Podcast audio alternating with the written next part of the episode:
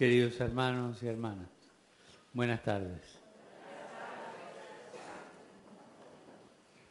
Estoy contento de estar hoy aquí con ustedes, junto a toda esta gran familia que los acompaña. Veo a sus maestros, educadores, padres y familiares. Gracias por recibirme. Y les pido perdón especialmente a los maestros por robarles unos minutos de la lección en la clase. Están todos contentos, ya sé. Me han contado que una de las lindas características de esta escuela y de este trabajo es que algunos de sus alumnos, algunos de ustedes, vienen de otros lugares y muchos de otros países. Y eso es bueno, aunque sé que no siempre es fácil tener que trasladarse y encontrar una nueva casa, encontrar nuevos vecinos, amigos. No es fácil, pero hay que empezar.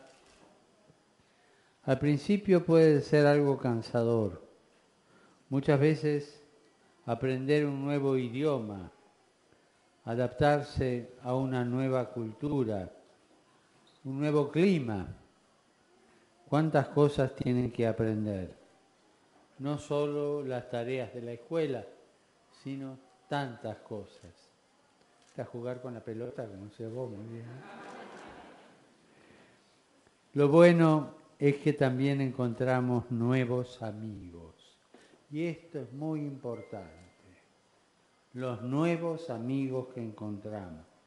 Encontramos personas que nos abren puertas y nos muestran su ternura, su amistad, su comprensión y buscan ayudarnos para que no nos sintamos extraños, extranjeros. Es todo un trabajo de gente que nos va ayudando a sentirnos en casa. Aunque a veces la imaginación se vuelve a nuestra parte, pero encontramos gente buena que nos ayuda a sentirnos en casa. Qué lindo es poder sentir la escuela, los lugares de reunión, como una segunda casa. Y esto no solo es importante para ustedes, sino para sus familias. De esta manera, la escuela se vuelve una gran familia para todos, donde junto a nuestras madres, padres, abuelos, educadores, maestros y compañeros, aprendemos a ayudarnos, a compartir lo bueno de cada uno, a dar lo mejor de nosotros, a trabajar en equipo, a jugar en equipo, que es tan importante y a perseverar en nuestras metas. Bien cerquita de aquí hay una calle muy importante con el nombre de una persona que hizo mucho bien por los demás. Y quiero recordarla con ustedes. Me refiero al pastor Martin Luther King. Un día dijo, tengo un sueño. Y él soñó que muchos niños, muchas personas tuvieran igualdad de oportunidades. Él soñó que muchos niños como ustedes tuvieran acceso a la educación.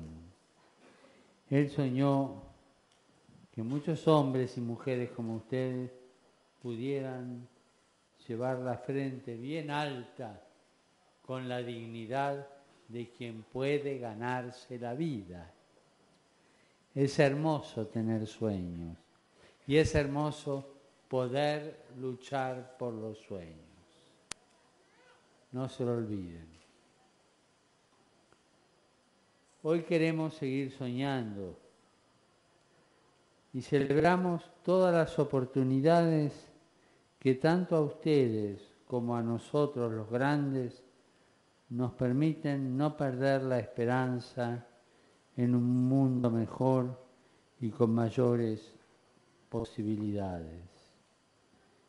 Y tantas personas que he saludado y que me han presentado, también sueñan con ustedes sueñan con esto y por eso se involucran en este trabajo, se involucran en la vida de ustedes para acompañarlos en este camino.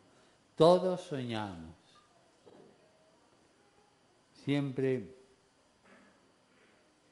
sé que uno de los sueños de sus padres, de sus educadores y de todos los que los ayudan y también del cardenal Dolan, ¿eh? que es muy bueno, es que puedan crecer y vivir con alegría. Aquí se los ve sonrientes. Sigan así. Ayuden a contagiar la alegría a todas las personas que tienen cerca. No siempre es fácil.